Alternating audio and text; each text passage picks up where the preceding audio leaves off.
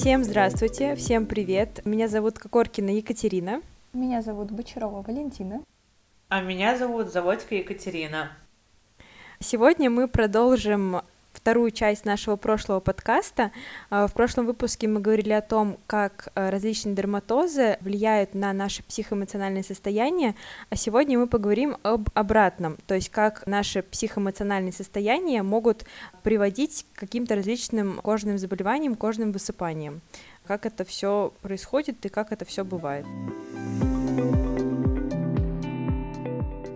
Начнем, наверное, с самого распространенного кожного дерматоза, так называемой невротические экскориации. Мне кажется, это является самым распространенным психокожным расстройством, и наиболее распространенными причинами этого расстройства как раз-таки были расстройства настроения, за которыми следовало тревожное расстройство, злоупотребление алкоголем, ОКР, и такие люди при испытывании каких-то таких психоэмоциональных состояний начинают просто себя расковыривать, чесать, и у них появляются различные высыпания. На самом деле а, дерматолог это может на приеме выявить, и, в общем-то, он может отличить э, какие-то все-таки настоящие заболевания от таких уже сделанных самостоятельно человек. Все же это нужно лечить, во-первых, у психотерапевта, психиатра в первую очередь, а дальше уже, конечно, дерматолог тоже здесь в помощь уже тем высыпаниям, которые произошли на коже. Да, то есть пока человек не решит вот эту проблему желания что-то ковырять у себя и чесать с психотерапевтом, то проблемы на коже не уйдут. Здесь проблемы на коже являются вторичными. Сначала надо разобраться с тем, почему человеку так сильно хочется что-то у себя чесать, ковырять, расцарапывать. И тогда и, и кожу лечить не надо будет, все, все пройдет само. Да, это точно. Да, я бы тоже хотела добавить такой ситуации, когда дерматолог уже понимает, о чем идет речь, какой дерматоз перед ним, и что дело тут не совсем в дерматозе, а больше в психоэмоциональном состоянии и расчесах, которые просто уже появляются вторично на коже. И самое сложное — это объяснить пациенту, что нужно обратиться к специалисту, для коррекции своего психоэмоционального фона. К сожалению, не все адекватно могут это воспринять, и дерматологу требуется периодически очень-очень-очень плавно подводить к этому вопросу, рекомендовать консультацию, чтобы пациент ни в коем случае не подумал, что его хотят как-то обидеть, а действительно ему хотят помочь и решить его проблему. Да, мне кажется, это действительно самое сложное вот с такими состояниями донести до человека, что дело именно в какой-то психологической или психиатрической проблеме, потому что это действительно нужно сделать настолько деликатно, чтобы и не испугать пациента, не смутить, но при этом, чтобы сподвигнуть его обратиться все-таки за помощью. Потому что зачастую бывает, что такие пациенты э, сменяют одного, второго, третьего врача, поисках того, кто полечит им кожу, и в итоге очень долго остаются без нужной помощи.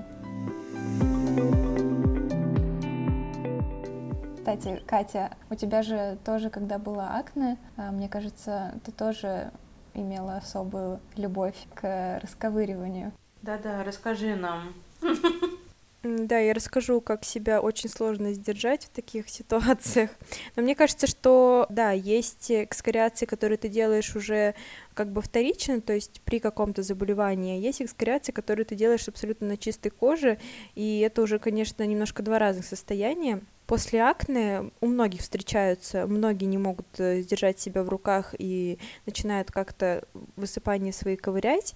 Например, у меня это проявлялось, наверное, в каких-то тревожных состояниях. То есть, если я чувствовала какую-то тревогу или просто какое-то немножко было такое состояние невротическое, вот, то я начинала себе его облегчать ковырянием. Это психологически действительно помогало, но на самом деле клиническая картина была только хуже.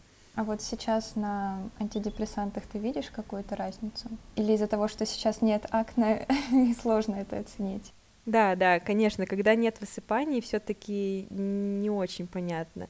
Но я не знаю, стоит ли говорить о моих руках. А что с ними? Прекрасные красивые руки. Но там не акне, там фолликулярный гиперкератоз, который я тоже расковыриваю. Вот так. Вот так. Сломали систему. Антидепрессанты не работают.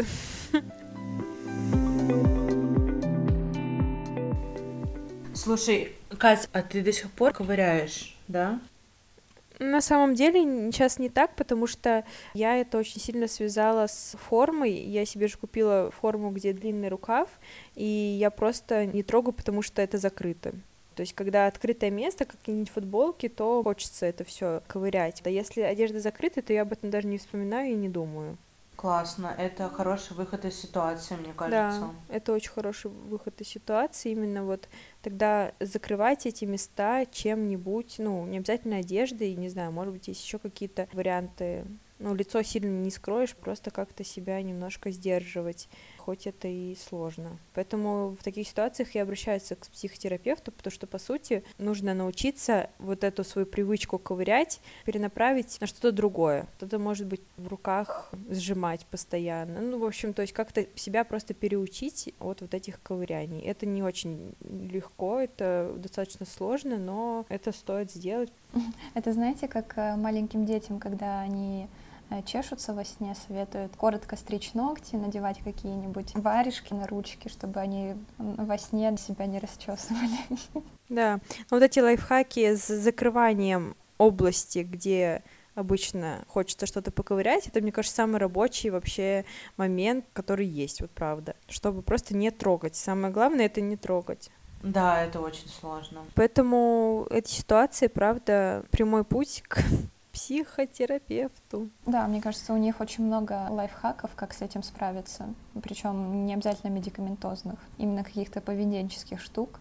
Э, я знаю, есть прикольные такие кубики, продаются на Озоне, где на каждой грани этого кубика есть э, какая-то либо кнопочка, либо переключалочка, либо какая-то еще штука, которую можно пальцами, в общем, потеребить и это тоже помогает в какие-то моменты. Ты намеренно переключаешь свое внимание на вот этот кубик, там щелкаешь им, нажимаешь, и тоже помогает снимать тревогу и отвлекаться вот от желания что-то себе почесать где-то.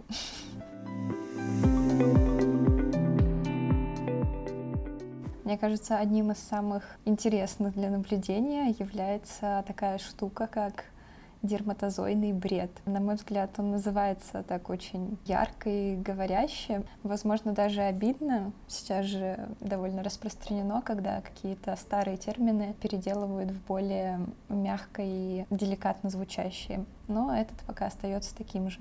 Дерматозойный бред. В общем, это форма психоза, когда человек уверен абсолютно, полностью на сто процентов, что он кем-то заражен какими-то паразитами, жучками, паучками, которые ползают в его коже внутри и, соответственно, являются причиной всех его страданий.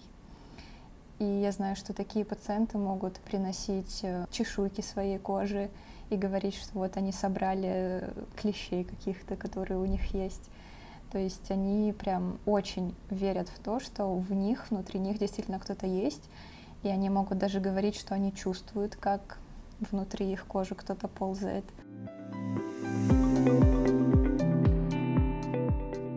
Тут тоже, конечно, без помощи психиатра не обойтись. Но опять-таки вопрос в том, как довести этого пациента до психиатра, как ему доказать, что он немножко не прав, что нет у него жучков, и нужен немного другой специалист. Это вот самое сложное Такие пациенты, они действительно очень любят приносить баночки, куда они собирают э, своих вот этих вот паразитов, которых они отловили у себя в коже, выковырили.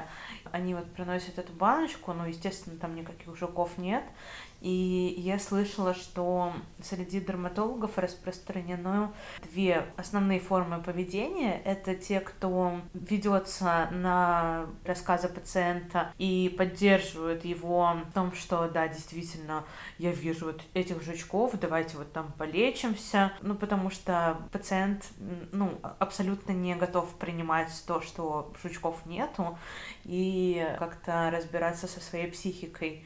И те доктора, которые абсолютно начинают переубеждать пациента, что жуков нету и что все хорошо. Угу. А те доктора, которые лечат этих жучков, они намеренно подыгрывают пациенту, чтобы облегчить его страдания? Да, намеренно, намеренно подыгрывают. Да-да-да. Но я, кстати, такой модели поведения не придерживаюсь. Я все-таки пытаюсь донести что жучков нету, и давайте обратимся к психотерапевту. Вообще вот этот диагноз и вот эта история, это целый фильм ужасов, мне кажется, это очень интересно и очень непонятно. Ну да, для дерматолога это действительно фильм ужасов, потому что очень сложно с такими пациентами работать.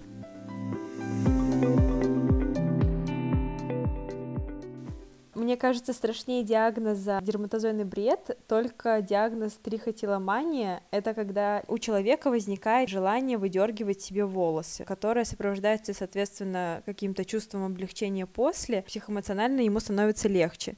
Причем выдергивают волосы не только там на голове, сюда же входят и волосы на теле, и ресницы, и брови. И, соответственно, у этих пациентов тоже расстройство настроения, тревожные расстройства были замечены. Если посмотреть по вот этим данным исследований, то как раз-таки средний возраст получается у этого заболевания меньше, чем у тех, о которых мы уже поговорили. То есть если те заболевания были все-таки больше расположены к такому среднему возрасту, даже уже более пожилому, старческому, то трихотиломания, она как раз-таки окружает людей в молодом возрасте, типа лет 20-25.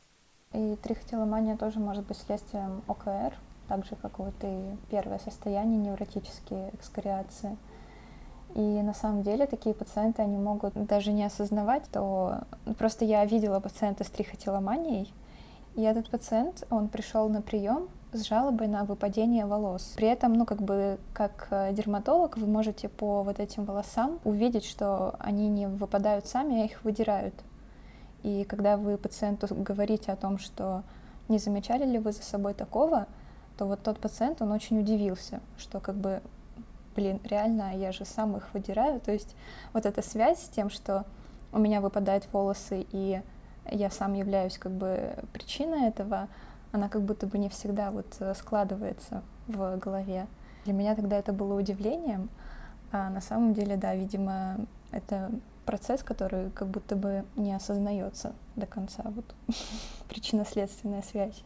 Я тоже думаю, что это очень серьезная тема. И ладно, когда пациент взрослый, ему можно, ну, вот эту причинно-следственную связь э, выстроить, чтобы он понял, но очень часто приходят на прием мамы с ребенком с жалобами на выпадение волос. Естественно, их это очень пугает, потому что там обычно клоками нету волос.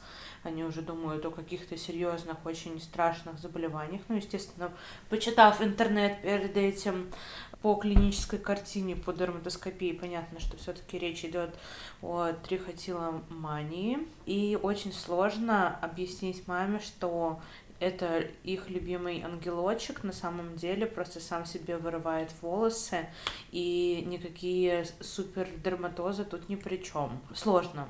Видимо, у него есть какие-то переживания, тревога. Я не детский психиатр, но я знаю, что у детей это в том числе может проявляться вот в таком состоянии, в том, что они вытирают себе волосы.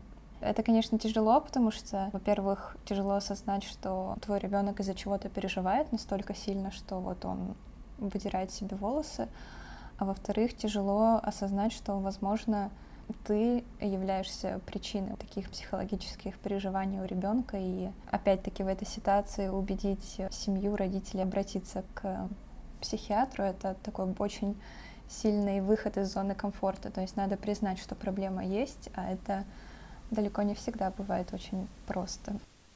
От дерматологов ничего не скроешь.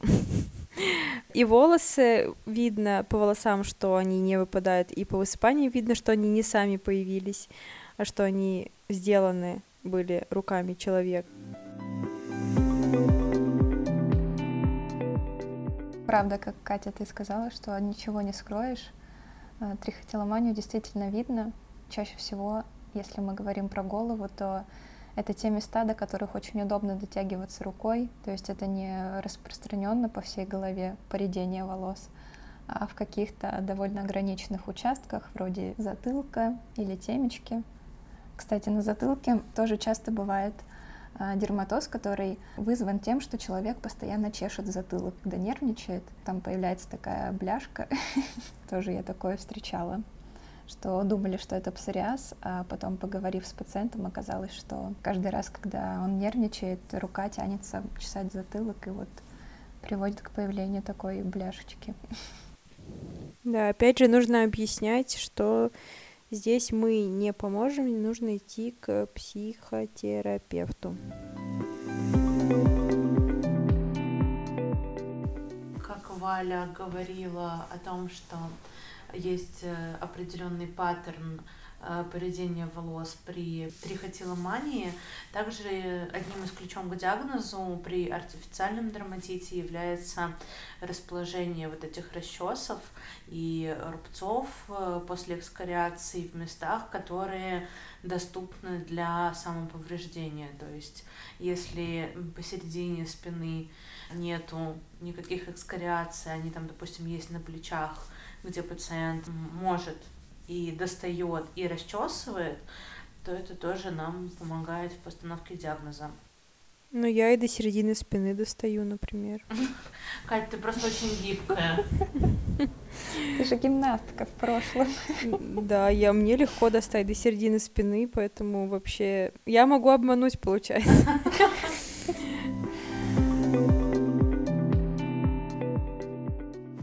Артефактный дерматит — это то, что вызвано абсолютно искусственно самим пациентом. И да, это вот, как сказала Катя, либо боковые части спины, плечи, либо голени. До них тоже очень легко и удобно добираться. Опять-таки, это не значит, что они намеренно врут. Они далеко не всегда осознают, что действительно вот есть причинно-следственная связь между тем, что они делают, и тем, что они потом видят у себя на коже. Поэтому надо как-то очень деликатно, аккуратно с ними разговаривать и иметь хорошего психотерапевта. Потому что мне, кстати, кажется, что неудачный опыт э, психологов или с психиатрами, он тоже сильно влияет на то, что люди не хотят обращаться за помощью. Ну и, конечно же, стигматизация в обществе, что если ты э, обращаешься к психотерапевту или к психиатру, то значит э, у тебя что-то с головой, какие-то проблемы, ты там тронулся, э, психопат, э, опасный для общества. Кажется, что до сих пор многие люди так думают, хотя на самом деле, мне кажется, это очень классно, очень полезно.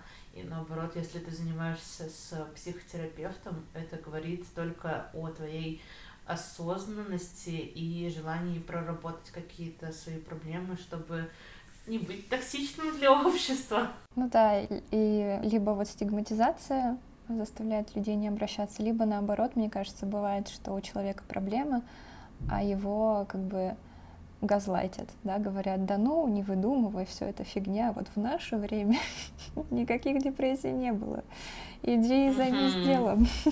Вот устроишься на завод, и не будет время для депрессии. Да,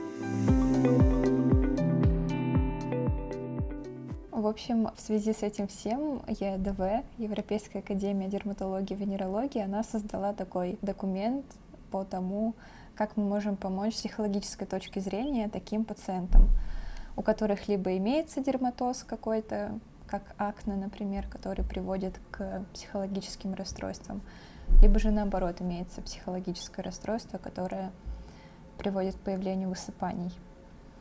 И вот ЕАДВ говорит нам о том, что, во-первых, со стороны врачей мы не должны лишний раз госпитализировать пациентов, когда у них нет никаких показаний для этого. Мы должны придерживаться мультидисциплинарного подхода. Это когда проблему человека решает не какой-то один врач, а, например, дерматолог и психиатр. И, естественно, это образование, причем образование здесь именно врачей, чтобы они, например, знали, что суппуративный гидроденит, он лечится не только постоянным хирургическим вскрытием узлов, а еще и другими способами.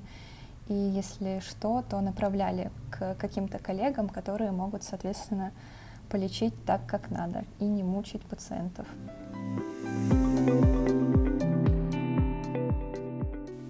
На самом деле есть различные сайты, различные психологические поддержки, которые как раз-таки объединяют пациентов с одинаковыми диагнозами и как-то все-таки помогают справиться именно с точки зрения психики, с точки зрения психотерапии. Действительно, когда в обществе ты такой не один, то тебе легче, когда есть с кем это все обсудить и с кем поговорить, это, конечно, облегчает ситуацию. Да, эти общества на самом деле тем ценны, что, во-первых, человек понимает, что он не один с такой проблемой, а во-вторых, зачастую в них есть уже опытные пациенты, которые прошли какой-то путь, и они могут поддержать и многому научить тех пациентов, которым только-только поставили диагноз, поделиться каким-то своим опытом, и это может быть очень-очень полезным. Поэтому, если у вас редкое заболевание, то такие ассоциации, сайты именно не, не врачебные, а вот пациентские, они могут быть очень-очень крутыми и полезными. Ну, кстати, врачебные организации тоже же э, существуют. Там еще в некоторых предусмотрена как раз психологическая поддержка, что тоже может быть очень полезным. Допустим, пациент еще не созрел для того, чтобы обратиться к психологу уже ну, самостоятельно, но он зашел на сайтик и видит там окошко пиши мне, я психолог. Вот, и может быть с этого начнется его путь решения проблемы. Да, и многие ассоциации дерматологические, там европейская или американская или любая другая, на их официальном сайте обычно всегда есть пациентский уголок, где собраны материалы по разным диагнозам, где простым языком, без медицинских терминов сложных, написано, что это за диагноз, почему он возникает, как его лечить и как с этим жить. Тоже можно читать и образовываться.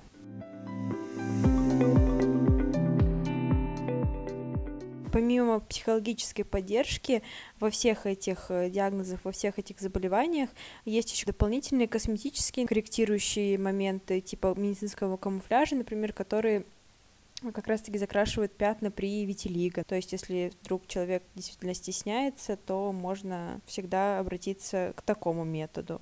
Вот, либо там корректирующий мейкап какой-то. Помимо этого, ЯДВ призывает к правильному образу жизни при определенных тоже диагнозах, то есть это питание, отказ от алкоголя, курение, а, спорт, ЗОЖ и все такое. И у них еще а, появилась э, строчка в не строчка, пунктик вот в этих э, всех назначениях это музыка. Да, Валь, тебе очень понравился этот пункт, я знаю. Валя была просто воодушевлена. На самом деле это действительно круто, потому что на самом деле музыка, причем та музыка, которая нам нравится, она действительно помогает нам и жить, и вообще, в принципе, справляться с какими-то сложностями. И вот именно в этой статье была отмечена музыка Моцарта, что она улучшала состояние кожи пациентов, когда они слушали музыку Моцарта. А, например, Бетховен не имел такого эффекта, то есть не вот улучшал. именно было продемонстрировано, да, не улучшал, то есть именно было продемонстрировано такое сравнение между музыкантами, то есть, ну, значит, как-то это все-таки работает. Но все равно призывать э, слушать музыку нужно та, которая нравится, а не ту, которую надо слушать, потому что все-таки наша психика срабатывает на то, что мы любим.